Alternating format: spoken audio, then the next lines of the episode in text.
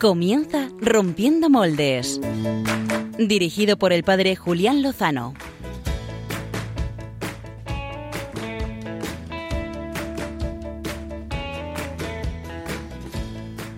Buenas noches queridos amigos de Rompiendo Moldes y muy feliz 2016, año de la redención. Hace 2016 años que entró en la historia algo que la rompió, ¿eh? la rompió en dos partes, la cambió definitivamente, nos hizo mirar hacia el futuro, nos hizo mirar hacia Dios. Por eso nos felicitamos el año, por eso tenemos muchos motivos para empezar con ilusión y con alegría este nuevo año.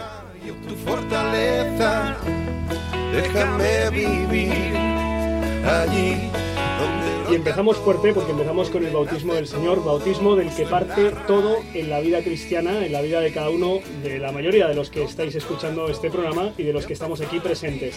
En este nuevo año, con nuevas ilusiones, desgraciadamente tenemos viejas y aburridas polémicas. Vamos a hablar en este programa, en la entrevista de portada, de la educación diferenciada. Discriminación, eso es lo que se ha dicho en torno a la celebración de la cabalgata de Reyes eh, celebrada en Madrid, en concreto en uno de los barrios de Madrid, en Carabanchel. Eh, vamos a poner luz sobre esta cuestión, les invitamos a que nos sigan en la entrevista de portada.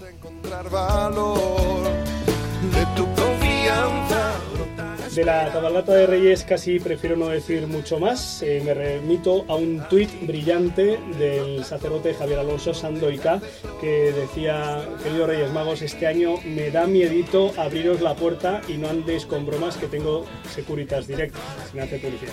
Eh, bueno, pues ha sido una pena esa desvirtuación de lo que es la cabalgata, su sentido. ¿eh? Estamos abiertos a darle todos los significados que sean, menos el auténtico. Así estamos, dan más que miedo, diría yo que estas cosas dan pena, así que yo les invitaría a todas las personas que no estén de acuerdo con esta tradición a que hagan las suyas propias y no perviertan las que pues, los cristianos hemos trabado durante 20 siglos. Pero bueno, además de la entrevista de portada, en la que vamos a contar con una experta en educación, con una amiga de Radio María, pues os invito también a escuchar las secciones de nuestro equipo, que hoy está mermado, pero tiene la misma calidad o más que otras ocasiones. Muy buenas noches, equipo de Rompiendo Moldes, ¿cómo estáis? Buenas noches, Julián, aquí has mirado cuando has dicho lo de mermado?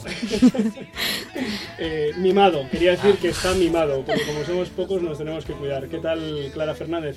Bien, feliz 2016. ¿Has empezado con ganas? Sí. ¿Has superado la Navidad esta que te ponía un poco en crisis? Eh, sí. Bueno, yo he venido diciendo que le duele la tripa, este que tiene frío, que, pies, Vamos a intentar, vamos a intentar remediarlo. Que estoy mayor ya. Con los temazos que nos vais a traer, que les traéis a los. Bueno, Clara, como siempre, nos hace una introducción al tema de portada, ¿verdad?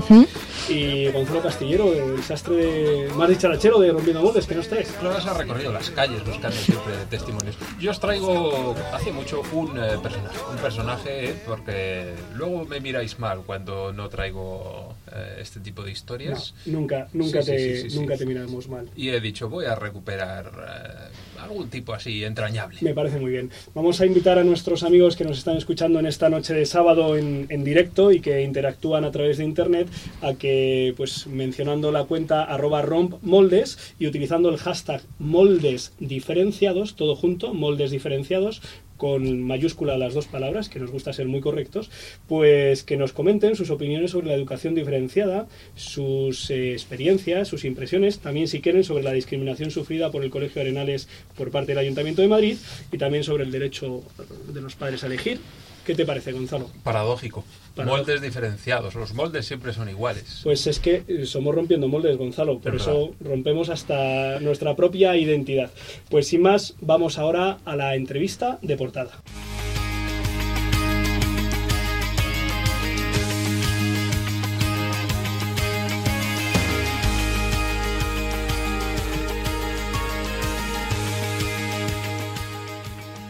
Clara, introdúcenos. Pues eh, como eh, ya ha adelantado antes el padre Julián, vamos a hablar de educación diferenciada. Y es que en España hay más de 60 centros con ese tipo de educación que están concertados con la Administración, de los cuales 24 pertenecen al grupo eh, Fomento de Centros de Enseñanza, proyecto educativo cercano al Opus Dei. En los últimos años, eh, países como Estados Unidos o Reino Unido han expandido este modelo educativo con importantes éxitos, pues según algunos estudios, el hecho de separar por sexos hace que los alumnos tengan un mejor rendimiento en los estudios, ya que el nivel de maduración académica entre chicos y chicas varía especialmente en ciertas etapas de la vida. El problema surge en España, al considerar que separar a los chicos de las chicas en las aulas es discriminación sexista. Sin embargo, en otros lugares del mundo donde algunos de estos colegios son públicos está bien visto. Y con respecto a esto, no sé si nuestros oyentes sabrán del polémico veto por parte de la alcaldesa de Madrid, Manuela Carmena, hacia el colegio Arenales ubicado en Carabanchel, a quienes ha prohibido participar de la cabalgata de los Reyes Magos en Madrid porque la alcaldesa está en contra de la educación diferenciada. Así que con motivo de este tema, Rompiendo Moldes ha salido a la calle para conocer la opinión que la sociedad tiene sobre todo esto. Y es que la actitud de Carmen ha, ha dado pie a críticas y respuestas de todo tipo. Una de las chicas a las que he preguntado considera que la cabalgata de Reyes es por la defensa a la igualdad y que por tanto un colegio discriminatorio no debería participar. Vamos a escucharlo. Considero que si se trata de colegios privados, siendo una cabalgata pública, pues para empezar ya no deberían participar. Más que nada porque son ámbitos distintos.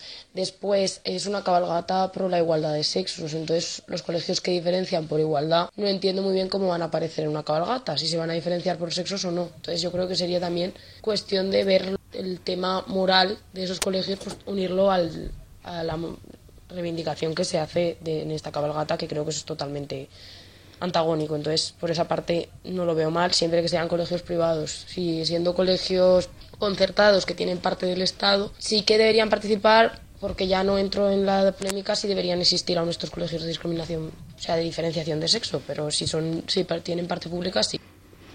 Hay también opiniones totalmente opuestas que consideran que en una sociedad democrática en la que vivimos tiene que haber cabida para distintos modelos de educación y que además el hecho de que la cabalgata sea una tradición católica hace especialmente ilógico que un colegio católico sea vetado. Un entrevistado piensa que esta acción del ayuntamiento debe ser castigada. En el caso de que el ayuntamiento haya vetado eh, el participar en una cabalgata a unos niños que van a un colegio de educación diferenciada, no me parece bien, porque me parece una forma discriminatoria, ya que todos tenemos que tener cabida en una sociedad democrática. Y evidentemente no deben ser los políticos los que se metan en la forma de educar a nuestros hijos, sino los propios padres los que eligen la opción. Yo estudié en un colegio público de educación mixta y llevo a mi hijo a un colegio católico de educación diferenciada en Alcorcón. Eh, tenía mucho prejuicio a este respecto hasta que mm, bueno vi que, mm, que este prejuicio pues era de mi, de mi ignorancia de lo que significaba, significaba la educación diferenciada. No es un problema de sexo es un tema pedagógico. Entonces, mm, a partir de ahí, si lo han vetado por algo relacionado con sexismo o sexo, pues creo que es una falta de formación por la persona que lo ha hecho, la ignorancia pues les lleva, nos puede llevar a tomar este tipo de decisiones. Eh, quedan retratadas las personas que así lo han hecho. Creo que pues es un problema tener este tipo de, políticos que tomen estas, estas decisiones. Eh, sobre todo pues porque que un centro católico no participe de una cabalgata de reyes es una cosa incoherente. Me parece un atropello. Se está vulnerando el derecho del colegio y el derecho a la, a la igualdad de todos los españoles. Es una discriminación política por parte del ayuntamiento. Espero que el Estado salvaguarde nuestros derechos y tradiciones y lleve a los tribunales al ayuntamiento. Otros, como la chica a la que vamos a escuchar, piensan que la educación diferenciada es volver al pasado. Bueno, yo estudié en un colegio católico. Hace unos años era, bueno, era exclusivamente femenino, ahora es mixto y claro, yo lo veo como algo principalmente que te devuelve al pasado. En un mundo tan globalizado yo creo que la enseñanza tiene que ser igual. Eso yo creo ya que en este mundo ya no tiene cabida. También me he encontrado a una alumna de, un colegio con esta opción educativa y me gustaría compartir con vosotros su experiencia personal. Eh, pues yo voy a un colegio católico de educación diferenciada, a cuarto de la ESO, y me parece que está muy subestimado el hecho de que sea educación diferenciada, ya que por mi experiencia yo pienso que no es por un tema sexista, sino por un tema académico y que para hablar de un tema primero tienes que conocerlo y saber sobre él. Con todo esto queda claro que la educación de un hijo no debe ser competencia política, sino una decisión de los padres de cada niño. Yo eh, me he educado en un colegio privado y llevo a mi hija a un colegio privado que tiene educación mixta. En mi caso también, en una parte de mi formación ha sido en educación mixta y otra en educación diferenciada. Eh, me parece que bueno, pues eh, tomar esta decisión es algo que depende de los padres y que evidentemente hay algunas cuestiones pedagógicas que apoyan el que pueda haber colegios de educación diferenciada, sobre todo en determinadas etapas en las que el desarrollo eh, no va a la misma velocidad en chicos y chicas. En mi caso, no estoy en contra de la educación diferenciada y creo que es una opción más a la que los padres pueden optar. Por lo tanto, pienso que evidentemente es una decisión de padres, igual que la decisión de poderles llevar a un colegio internacional o un colegio de otro tipo. Eh, estoy muy contenta con el colegio que he elegido y además creo que soy yo quien decide el centro al que, al que llevo a mi hijo y si eso le va a marcar a él, somos los adultos los que deberíamos de plantearnos las cosas. Y para terminar, me gustaría poneros una declaración que creo que resume muy bien lo que ha ocurrido en esta cabalgata. Se ha roto la ilusión de unos niños ajenos a este debate y que con tanta dedicación prepararon como cada año su carroza. No me parece bien que el Ayuntamiento de Madrid eh, no haya dejado que este colegio salga en la cabalgata, ya que los niños, aunque en clase estén separados por su sexo, eh, son niños iguales que los que comparten clase tanto chicas como chicos. Pues muchas gracias, eh, Clara, por este amplio abanico de reflexiones, de opiniones y de interpretaciones al respecto. vamos a saludar ahora a Lucía Calvo, es maestra licenciada en Pedagogía y profesora de inglés. Es máster por la Universidad de Macquarie en Sydney y actualmente directora del Colegio Los Tilos en Madrid y conoce de primera mano el modelo educativo diferenciado. Eh, muy buenas noches, Lucía, y muchas gracias por estar con Rompiendo Moldes en Radio María. Buenas noches, Padre Julián. Gracias por invitarme. Nada, gracias por, por atender nuestra llamada y por intentar poner, eh, clarificar eh, pues conceptos, ideas, eh, evitar o borrar prejuicios, como hemos mm. escuchado en estos cortes. ha, sido, ha habido varias interpretaciones, es verdad que ha habido bastante apoyo, quizá más del que socialmente encontramos en, en estos testimonios.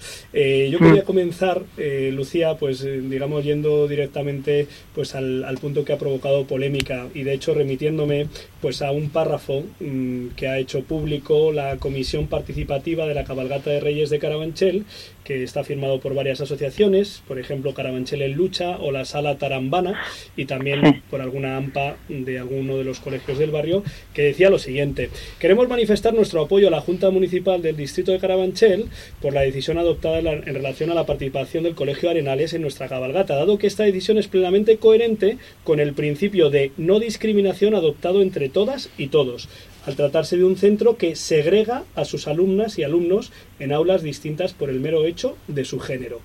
Esto afirmaban eh, la comisión participativa. Eh, Lucía, ¿segrega y discrimina la educación diferenciada?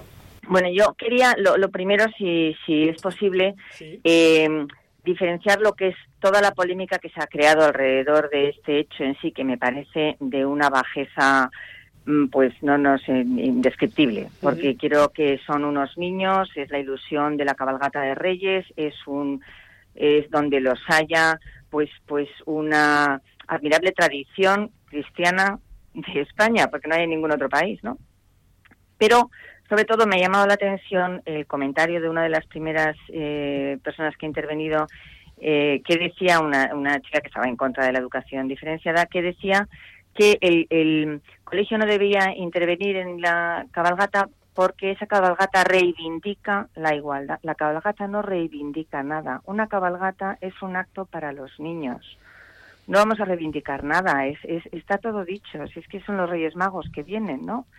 Sí, me da pena porque eso ha creado una, una situación de muchísimo enfrentamiento cuando en realidad es, es completamente ideológico, ¿no? Es un prejuicio, decía también una señora que me ha parecido magnífica la palabra, efectivamente es un prejuicio, ¿no? No hay más, es desconocimiento. Sí, me parece una clarificación del todo oportuna, no, no solo llamaba la atención esa expresión, sino también que se planteara no solo lo de la cabalgata como reivindicación de la igualdad, que eh, tendríamos que preguntarle a Jesucristo si eso es lo que quiso hacer con, esa, con su nacimiento y con la adoración de los reyes, sino también que pusiera en duda eh, pues la, legitimidad de las, eh, en este caso, de las instituciones concertadas o privadas para participar en el ámbito público, lo cual es también bastante interesante, de, respecto a lo que se, estamos hablando. ¿no? Pero te dejo que nos ayudes a clarificar, Lucía.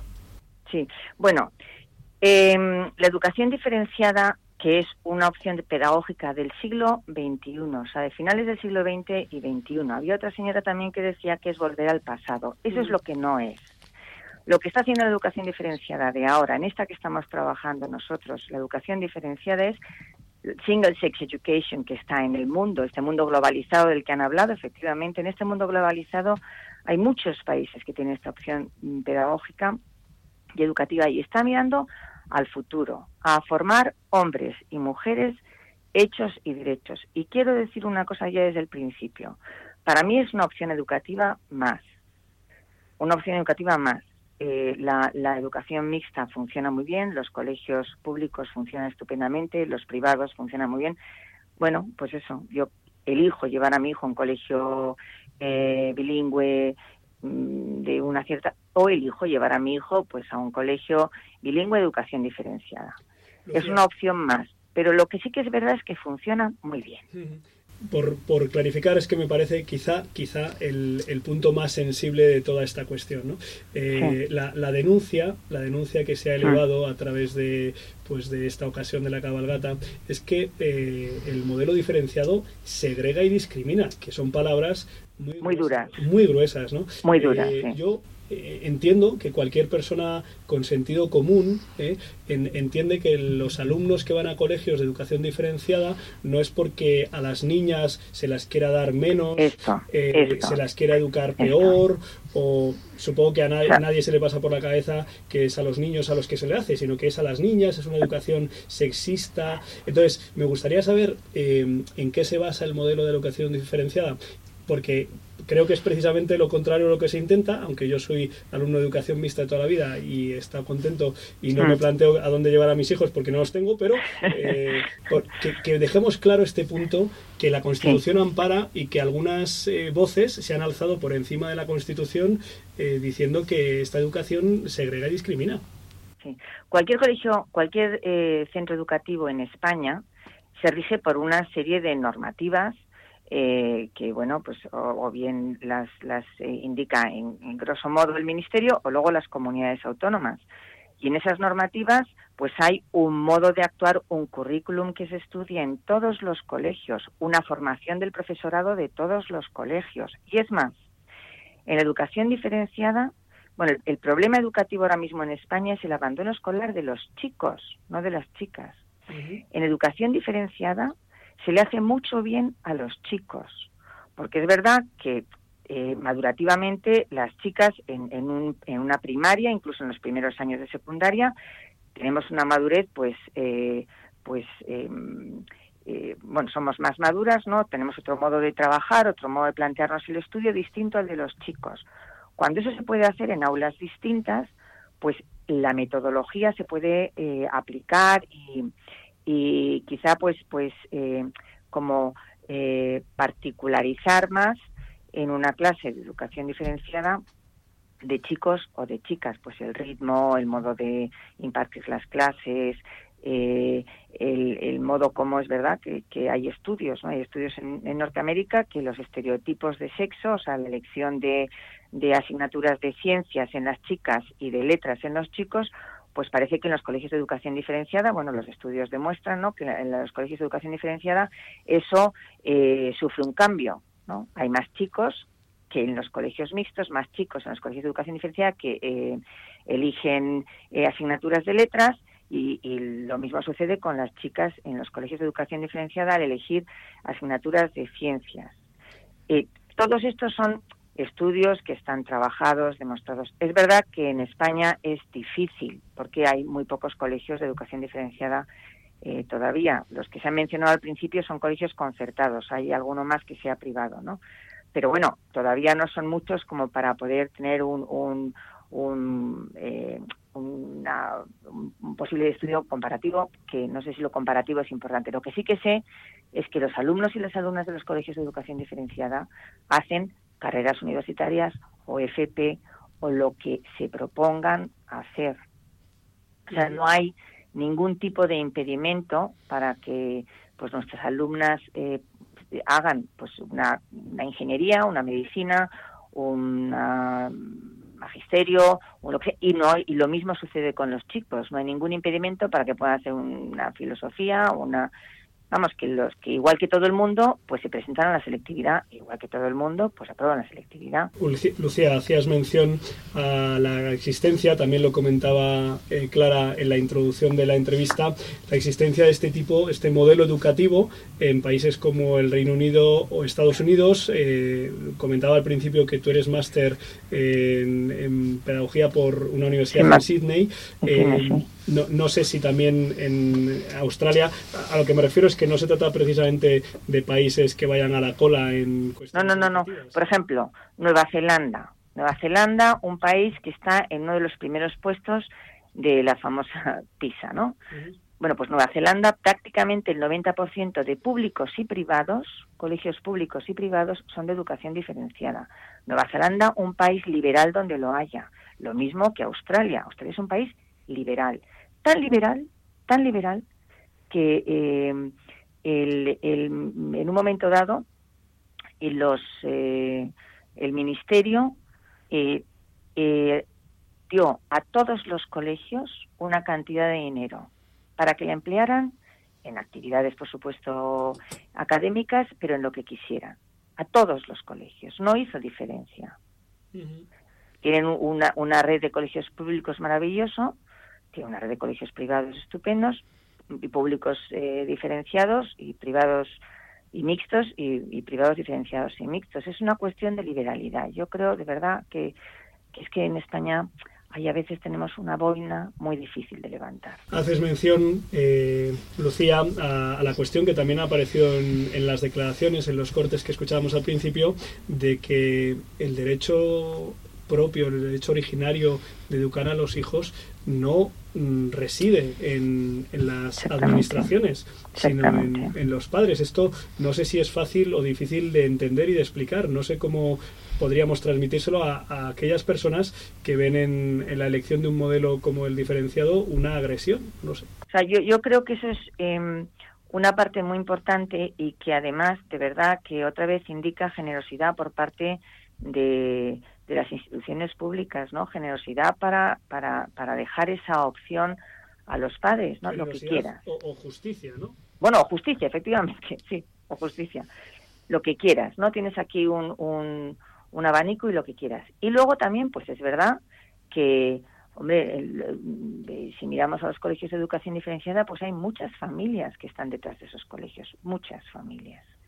Algunas de ellas con gran esfuerzo, ¿no? Pues para, para mm, haber elegido mm, eso. Y luego yo también tengo que decir que en muchas ocasiones los colegios de educación diferenciada tenemos como un plus de demostrar que funcionamos bien, ¿no? Precisamente porque se nos mira con lupa. Bueno, no importa, porque porque nos viene bien también para mantenernos en forma, ¿no? Pero pero a mí me parece que, bueno, por supuesto, este, la, la eh, nosotros somos los colegios son subsidiarios de la familia, ¿no? La familia, los padres son los que tienen la responsabilidad de, de elegir la educación de sus hijos, claramente, y el Estado, pues de, de ayudarles a poder hacerlo. Eh, Lucía, aunque lo has mencionado eh, así en, síntesis, si tuvieras que decir los puntos fuertes eh, del modelo educativo diferenciado, cuáles serían los motivos por los que tú, pues además de defenderlo y proponerlo, lo podrías ofrecer a, otras, a los padres y en tu experiencia como docente, ahora como directora de escuela, los puntos que te pueden parecer en los que flaquea o en los que son más débiles este modelo. Hmm. Bien, esto, mm, los puntos fuertes, eh, para mí la educación diferenciada es sería un paso más en la de la educación personalizada, ¿no? Pues casi nadie tiene dudas que los, las aulas deben estar organizadas por edades, pues en casi todas las aulas de primero de primaria hay niños de 5 o 6 años, ¿no? Bueno, más bien 6 años. Bueno, pues si además de eso se da un paso más y se, y se ve también pues la, el nivel madurativo y de los niños y de las niñas, pues a lo mejor separándolos eh, en distintas aulas y, y, adaptando la metodología. Lo importante aquí es adaptar la metodología, no separar las clases, sino adaptar la metodología, ¿no?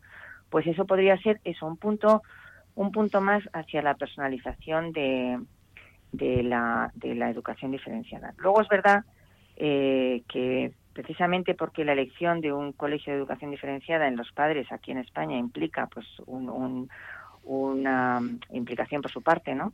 Eh, por parte de los padres, pues también es verdad que tener a los padres eh, al lado del colegio, pues también es un plus grandísimo para, para eh, la, formación de los niños, ¿no? Y de la educación de los niños. Y luego, pues efectivamente no hay estereotipos. En una aula de educación diferenciada el consejo de curso siempre son alumnas, luego entonces se les está formando para que sean mm, esto líderes.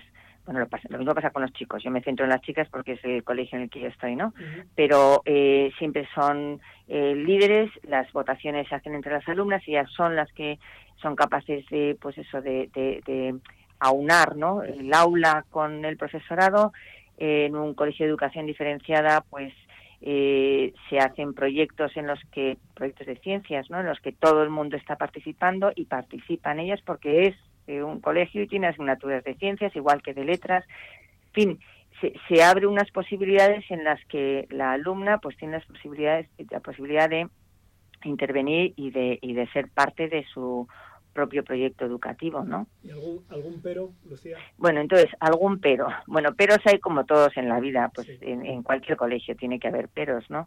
Eh, yo sí que veo que efectivamente esto... Eh, mm, eh, pues eh, nosotros tenemos que tener, el profesorado tiene que tener en la cabeza que es un colegio de educación diferenciada y que en un colegio de educación diferenciada se tiene que coeducar. Nosotros tenemos constantemente que educar a nuestras alumnas y a nuestros alumnos para que el día de mañana salgan, bueno, el día de mañana o el día de por la tarde, porque todos tienen hermanos, primos o vecinos, ¿no? Pero efectivamente el, mundo es un mundo mixto, ¿no? Y, y, eso lo tenemos que tener en la cabeza, ¿no? O sea, que, tenemos que coeducar. Nuestras alumnas, nuestros alumnos tienen que ser capaces de trabajar en equipo eh, con eh, otras personas de cualquier tipo y de cualquier sexo, claro. Eh, en fin, esto es algo que efectivamente no lo podemos perder de vista. Igual que en otros en otros colegios, pues tendrán también otros otras cosas que tendrán que superar, ¿no? Lucía, pues estamos terminando este, este repaso. Yo creo que ha quedado claro pues eh, que es una opción libre, no mm. discriminatoria, sino que busca el beneficio tanto de niños como de niñas. Eh, Clara y Gonzalo, eh, los miembros del equipo de Rompiendo Moles, han estado escuchando muy atentamente. No sé si ellos tienen alguna, una, alguna cuestión que hacerte, porque además conocen estos modelos educativos. Mm. Yo, si, no, si no levantan la mano, sí que quería terminar con un punto que me parece al final el más candente y el que vamos a tener que, digamos, afrontar, me parece a mí, ¿no?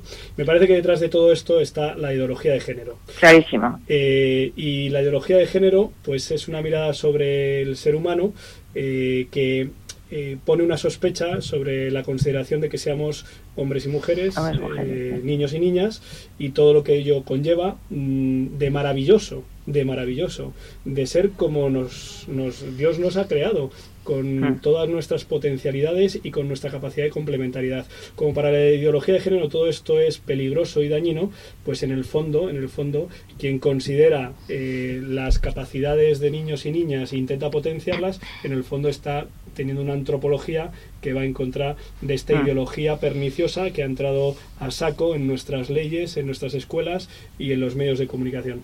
Y por aquí va el tema. Si en algún momento nuestros políticos, nuestros eh, medios de comunicación quieren afrontarlo, pues eh, veremos la verdad de lo que esconden estas manifestaciones sectarias por parte de agrupaciones y partidos.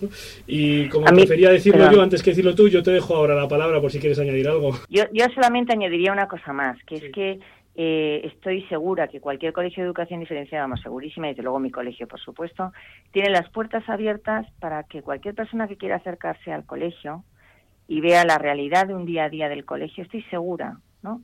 Que, eh, que por lo menos hará recapacitar, ¿no? Ver que es efectivamente un proyecto educativo que funciona muy bien, tendremos nuestros fallos, por supuesto, pero que funciona muy bien y que además está muy implicado por la educación, por una formación de hombres y mujeres, insisto, del siglo XXI hacia el siglo XXII. O sea que no, no y, y me gustaría que muchas de estas personas que, bueno, que hablan de oídas, pues vinieran de verdad a verlo, ¿no? Que vieran trabajar como se trabaja en, en cualquiera de los colegios, digo, cualquiera de los colegios, pero como estamos hablando de educación diferenciada, pues un colegio de educación diferenciada. Pues creo, dejamos- creo que cambiarían. Ahí dejamos la puerta abierta. Una de las mujeres que ha dado testimonio al principio eh, así lo afirmaba. Sí, efectivamente. También, también la estudiante, ¿no? Pues da gracias de, de haber podido elegir, de que sus padres haya- hayan podido elegir. Somos hijos de la libertad eh, y, nosotros la, la proponemos y pedimos que no se nos limite, ¿no? Sobre todo desde opciones a veces eh, que hacen de la libertad, aunque es liberticidad, pues su bandera. Lucía, muchísimas gracias por acompañarnos Muchísimas gracias. y clarificar y que sigáis educando, educando en virtudes, educando en la verdad a nuestras próximas generaciones. Gracias. Un abrazo. Buenas tardes, adiós. Pues aquí, aquí ha quedado el tema. Eh, dejamos a nuestros oyentes sus valoraciones. Este 95 o 90% de las escuelas eh, diferenciadas en un país como Nueva Zelanda, no precisamente confesional. Y la cuestión de la ideología de género por debajo, que lo hemos comentado en algunos momentos, pero que seguirá siendo un caballo de batalla. Y ahora no queremos batallar, sino queremos que Gonzalo Castillero nos traiga una historia esponjosa.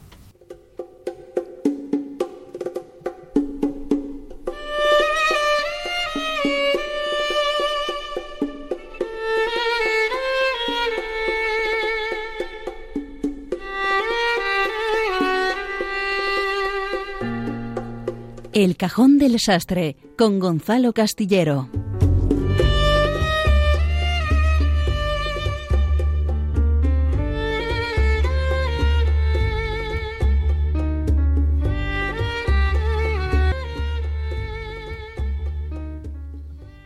Bueno, bueno, bueno. eh, una sección esponjosa, has Sí. dicho, Julián. Sí, sí, que nos esponje el corazón, que nos esponje el alma, que nos lo llene de, de cosas buenas, de aventuras, de historias, de bondad, de belleza. Pero esto que propones es un poco difícil. Eh, tú, tú, artista, tú puedes con eso y con más. Bueno, vamos a intentarlo. Yo, yo no prometo nada, ¿eh? Que las cosas últimamente están difíciles. Vale. Pero bueno, mis queridos eh, rompedores, hoy somos pocos y lo que es peor, eh, mal avenidos, ¿verdad, Clara Fernández? Pues no sé por qué lo dices. Bueno, seguramente nuestros oyentes sean eh, ajenos a esta situación, pero esta noche voy a revelarles algo. Él no lo va a decir en público, ¿eh? porque es un eh, hombre discreto, pero yo no, ¿eh? así que lo voy a decir. Últimamente sabéis que no he traído a ningún personaje a mi sastrería y que me he dedicado más a hacerle a nuestros oyentes recomendaciones sobre cine o sobre cultura. Muy buenas, por cierto, ¿eh? que conste en acta. Y alguien de este programa, y yo no señalo a nadie, pero viste de negro, por si alguien quiere hilar cabos, me ha mirado raro. Tal vez... eh, ahí se está poniendo caritas. Tal vez fuera simplemente nostalgia, tal vez fuera añoranza por las historias de tantos y tantos personajes públicos como han ido pasando a lo largo del tiempo por esta sastrería, tanta y tanta gente a la que le hemos hecho un traje a medida. Yo espero que fuera ese el motivo y no que pasa tronco, deja de dártelas de cultureta, que también, oye, ¿por qué no? Julián, No, por alusiones. por alusión. Por alusiones, aunque ca- cambio de traje, lo que pasa es que el color es el mismo. Es el mismo. Eh, no, yo quería escuchar eh, tus historias de personajes importantes. Bueno, pues venga, pues eh, esta noche sí. ¿eh? Esta noche os traigo un personaje de estos que en ocasiones eh, os gusten, las menos, eso sí, porque vosotros sois así, gente mala, gente dispuesta a echar por tierra la reputación de cualquiera, sobre todo Clara. Que veo muy perjudicado en este 2016. Sí, ha empezado, ha empezado el año mal. Pero bueno, es igual, es igual, amigos. Yo voy a seguir adelante con mis historias, pase lo que pase, y la que hoy os traigo, y dadas las fechas que acabamos de vivir, la podríamos empezar tal que así.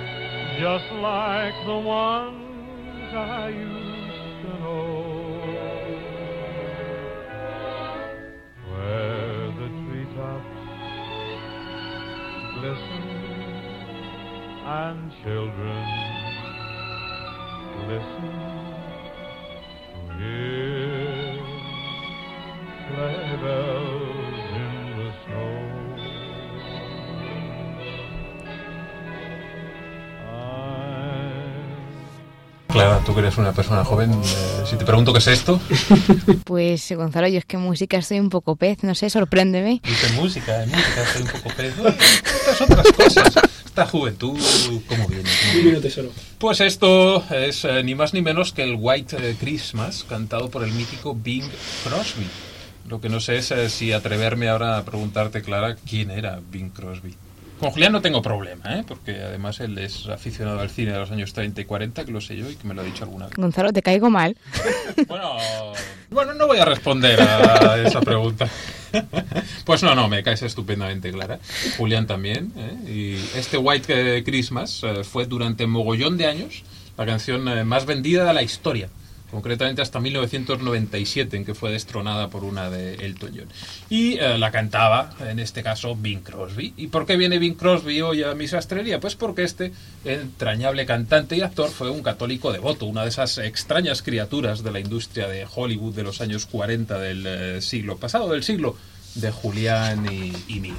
Crosby fue uno de esos eh, crooners. Sí, sí, Julián, así, somos del siglo pasado. Sí. ¿y ¿Qué le vamos a hacer? Y del presente y del futuro. Efectivamente, pues Crosby fue uno de esos eh, crooners que marcaron una época, uno de esos arrebatadores artistas que parece que todo lo hacen bien, ya sea cantar, ya sea actuar. Y si estuviera vivo hoy, pues lo mismo le teníamos presentando en tu casa o en la mía, en vez de Bertín Osborne. Bing Crosby presentó también programas de televisión. A mí me encanta Bertín Osborne. Y Bing Crosby. También, los dos. ¿eh? Pues el caso es que Harry Lillis Crosby, porque eso de Bing era un eh, apodo, nació en Tacoma. Qué bonito lugar, eh, Tacoma. ¿eh? ¿Cuántas veces? ¿Cuántas veces hemos ¿Cuántas estado en Tacoma, Julián? Pues nació en el año 1903 y murió un 14 de octubre de 1977. En un, no habíamos nacido, Julián, en un lugar eh, muy curioso. Seguro que no se os ocurre dónde, pero antes de desvelar este misterio, pongámosle un poco de suspense escuchando otro de sus temas más míticos.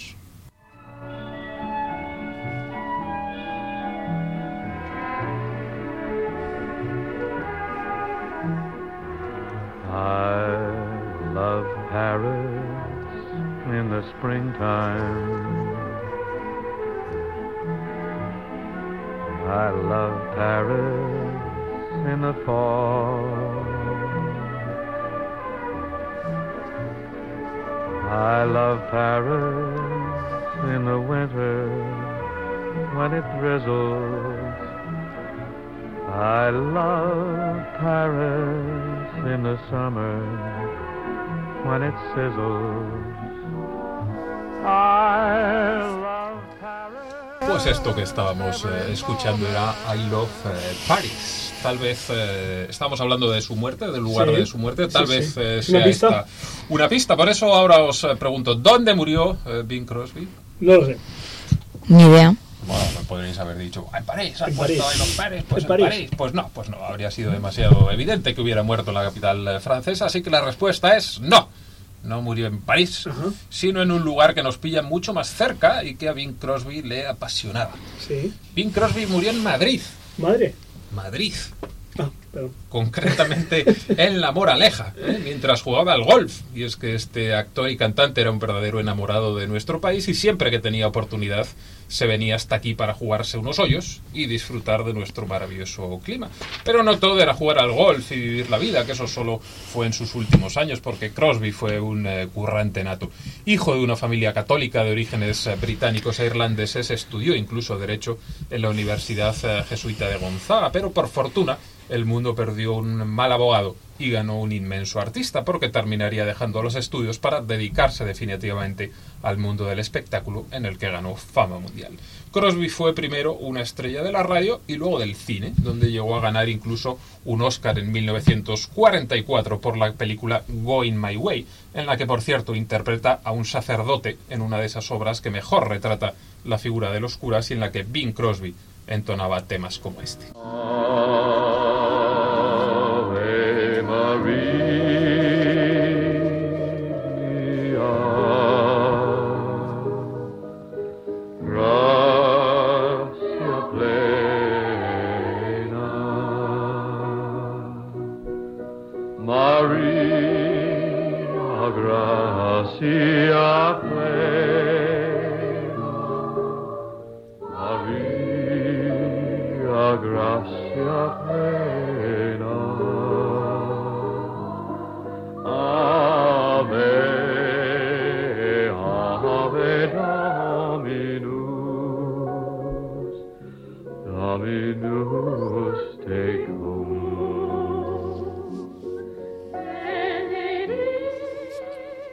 Era el eh, Ave María de Bing eh, Crosby, eh, que sonaba en esta película, en Going My Way, una de sus películas más conocidas.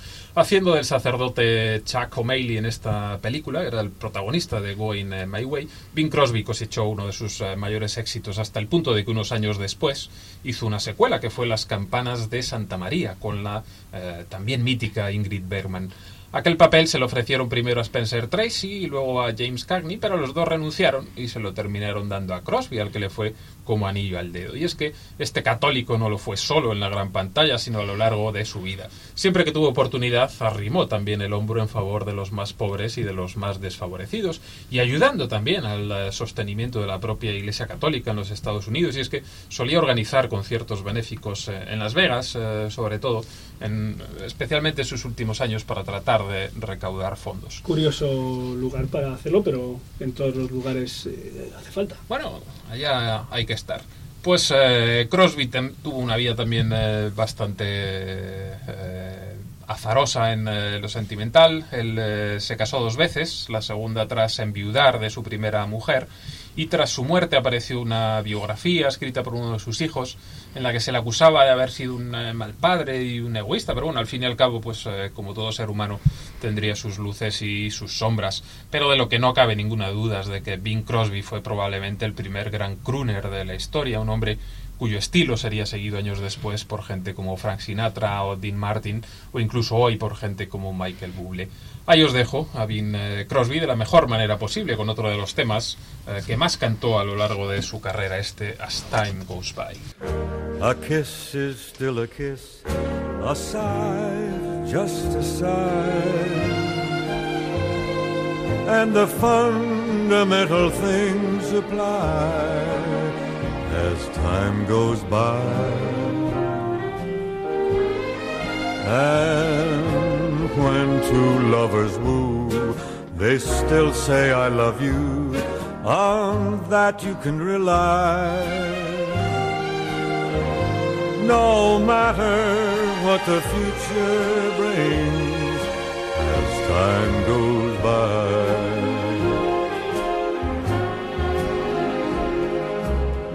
Moonlight.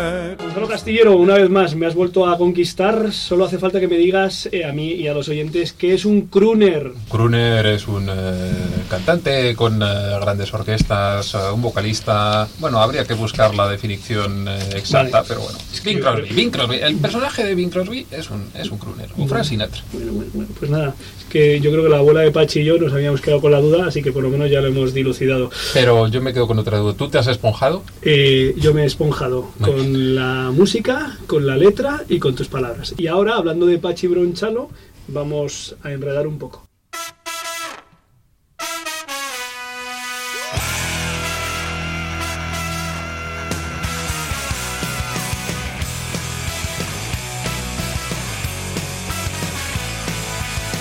Enredando. Con María Redondo y Pachi Bronchalo.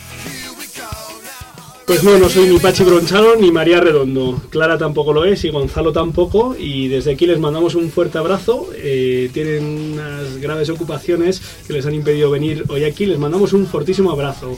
También a, Cristina Lozano, que tampoco nos ha podido acompañar hoy. Eh, lo que pasa es que hemos dado una, vuelta de torca más y este es la primera vez que en el programa hacemos la sección sin los responsables de la misma. Así que... Rompiendo moldes. Rompiendo moldes. ¿Y qué es lo que os traemos esta noche en la sección Enredando, en la que queremos repasar las redes digitales, el continente digital, donde también se mueve no solo la humanidad, sino también el anuncio de Cristo? Pues dos propuestas eh, os traigo para esta noche a todos los queridos oyentes, también a vosotros, Gonzalo y Clara, eh, y por supuesto a Carlos, que nos conduce eh, en este programa. Pues os quiero invitar a la I-jornada de I-misión. ¿Y? y mucho más, mucho más. Ya conocen nuestros amigos oyentes seguramente el proyecto de evangelización en Internet y misión y acaba de lanzar ahora mismo esta semana la jornada eh, de formación sobre la cultura digital y la evangelización en Internet y jornada. Ya sabéis que todo lo que lleve una I delante probablemente tenga el sello de I misión, que el año pasado por estas fechas recibía el premio Bravo de la Conferencia Episcopal Española a las nuevas tecnologías. Se trata de recibir formación de calidad en el área de la evangelización en Internet. Eh, va a haber dos ponencias fundamentales y además cada participante podrá apuntarse a cuatro talleres prácticos. ¿Sabéis cuántos talleres hay? Clara, échale un corte. Mm, seis. Más, más, ¿no? ¿Cuántos, Gonzalo? Yo qué sé, estaremos en 25. A la, a la, ¿qué ha pasado? 22 talleres. Oye, 22 pues no me talleres. pasa por tanto. Eh, Twitter, reinvéntate tu marca personal en Internet, Instagram, MailChimp, crea tu propio blog, 10 proyectos de evangelización con éxito, eh, conoce y aprende a manejar las mejores aplicaciones para la pastoral, eh, Instagram, Buffer, HotSuite, Wix, bueno, bueno, bueno, bueno, Pero esto los, es una los- los talleres son en plan, en plan práctico. Pues mira, más práctico imposible y además hay, eh, digamos, distintos niveles. Eh, yo doy un taller y a mí me han puesto el nivel básico, ¿eh? luego hay nivel medio y nivel avanzado. ¿eh? y, y cada uno, ¿cómo sabe cuál es su nivel? Pues hombre, uno sabe si lleva dos años tuiteando, si acaba de empezar, si tiene todos los dispositivos, si está en todas las redes o si está ahí ahí, ¿no?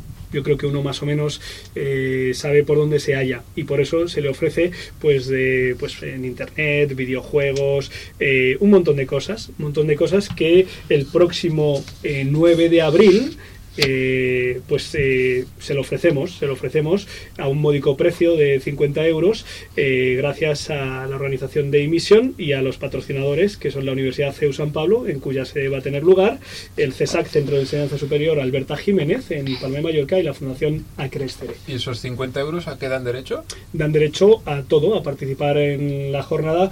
Y por cierto, se me ha olvidado comentar las dos ponencias, pero esperad que he tirado en la hoja del guion y tengo que recuperarla. Un segundo.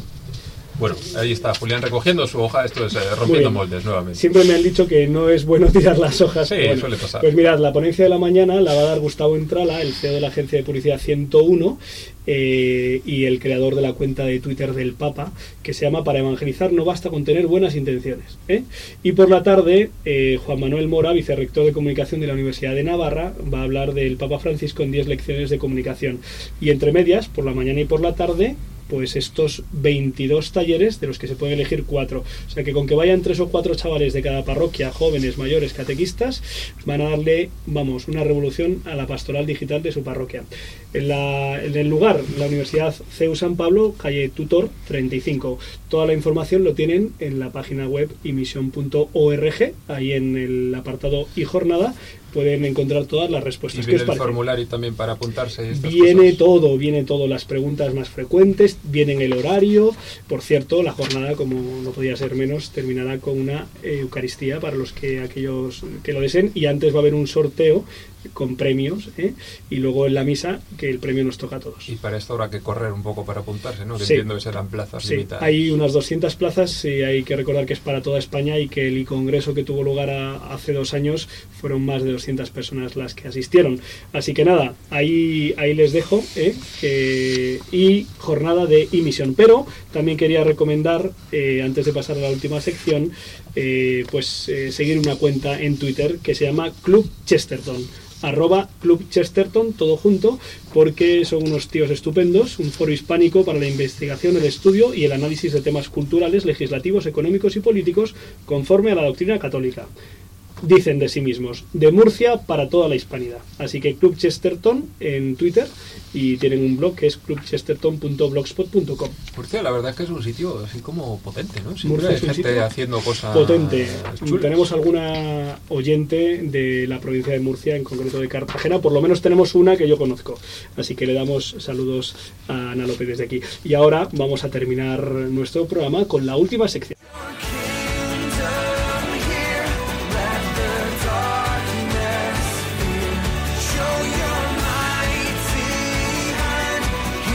Biorritmos con Josué Villalón y Bea López Roberts.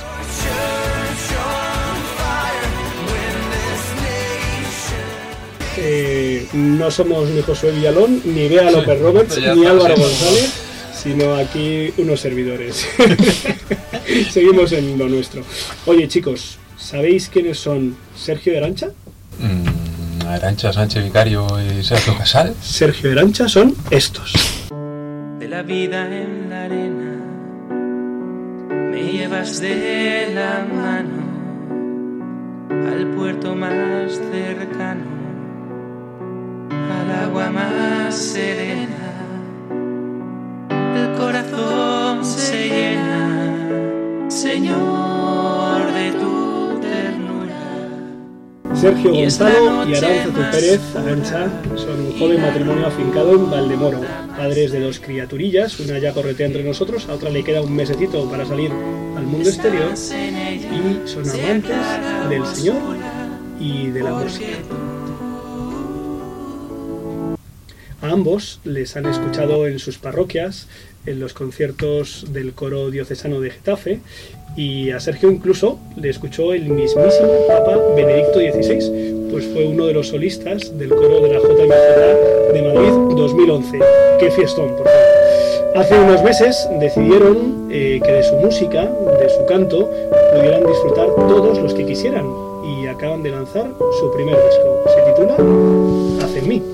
Hemos comenzado escuchando el himno de completas de los lunes, eh, de la vida en, de la vida en la arena, lo conocemos muchos, y ahora estamos escuchando, escuchando una composición Tú sanas mi corazón, déjame estar en tu presencia. Tú amas lo que yo soy, déjame estar en tu presencia. Tú sanas mi corazón, déjame estar en tu presencia. Tú amas lo que yo soy, déjame estar en tu presencia. Tú sanas mi corazón, déjame estar en tu presencia.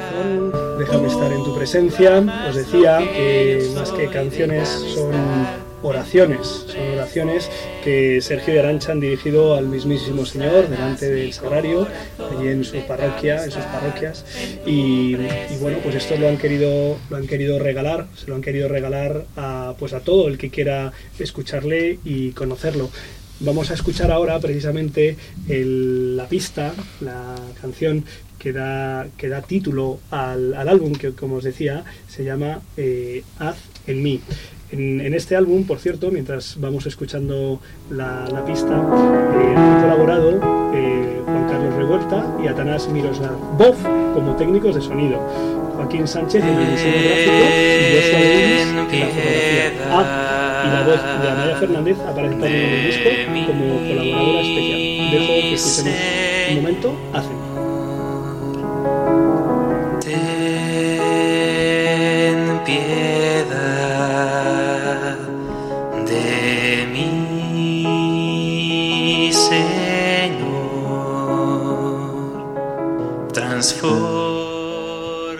Además, este proyecto que está inspirado, como lo estáis escuchando, tiene un carácter benéfico. Que aquellos que lo adquieran van a colaborar con distintos proyectos de evangelización, también de promoción, de solidaridad, en fin. Se trata lo miremos por donde lo miremos, de una joya. En total, 11 temas que llevan por título Oraciones que han nacido del corazón de Sergio y de Arancha, eh, o también otras las han tomado prestadas de la liturgia de la iglesia. Las siete primeras que encontraréis en el álbum son originales suyas. Además de los mencionados Hacen mí y Tú sanas mi corazón, tenemos ¿Por qué estás aquí presente? Desde el Sagrario, Señor déjame verte y Cristo no se ama. En cuanto a las piezas prestadas, el himno de completas de los miércoles, tras las cimas más altas, el del lunes que ya hemos escuchado, el alma de Cristo de San Ignacio y el himno de completas del jueves que estamos escuchando y con el que cerramos este biorritmos. Sobre tus manos al caer la tarde, como el niño con esta canción de fondo nos despedimos de este Rompiendo Moldes, en el que hemos abordado la cuestión de la educación diferenciada. Hemos conocido mejor a Bing Crosby, hemos traído la opinión de la calle gracias a Clara Fernández, eh, Gonzalo Castillero. Mandamos un fuerte saludo desde aquí a José Villalón, padre, que está con, su cri con sus criaturas. También a Álvaro González, eh, recuperándose de una fonía. También a Beatriz López Roberts. Un fuerte abrazo para todos, queridos oyentes. Nos vemos dentro de dos semanas. Si Dios quiere, recuerden que con él, seguro, lo mejor está todavía por llegar.